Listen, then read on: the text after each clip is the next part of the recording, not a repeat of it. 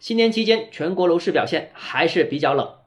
欢迎来到东浩之家买房。诸葛数据研究中心对网签数据进行了监测，显示，包括北京、上海、深圳、广州、武汉及苏州在内的十多个重点城市，在春节假期期间，日均成交量跌到了五年来的新低，新房成交只有两百四十宗，共八天假期，日均成交也只有三十宗左右。那么日均成交量呢，较去年春节期间下降了百分之十三。而另外一家统计机构中指研究院统计数据显示，一线城市新房日均成交面积增加了约一倍。而二线城市下跌了百分之四十六，三四线城市下跌了百分之二十九。通过以上数据，我们也可以看出，今年春节楼市各地表现都是不太理想的。要知道，三四线城市在这个春节是卯足了劲，各地方政府出台了许多支持楼市的政策，希望能够做一波回乡置业的行情，但实际上是事与愿违的。另外一方面，也有网友整理了部分媒体公布的四大一线城市今年成交量环比去年同期上涨的好消息。为什么这个好消息要打个引号呢？因为今年春节同比的是去年的春节，而去年的春节刚刚是放开疫情管控的首个春节，很多人都阳了，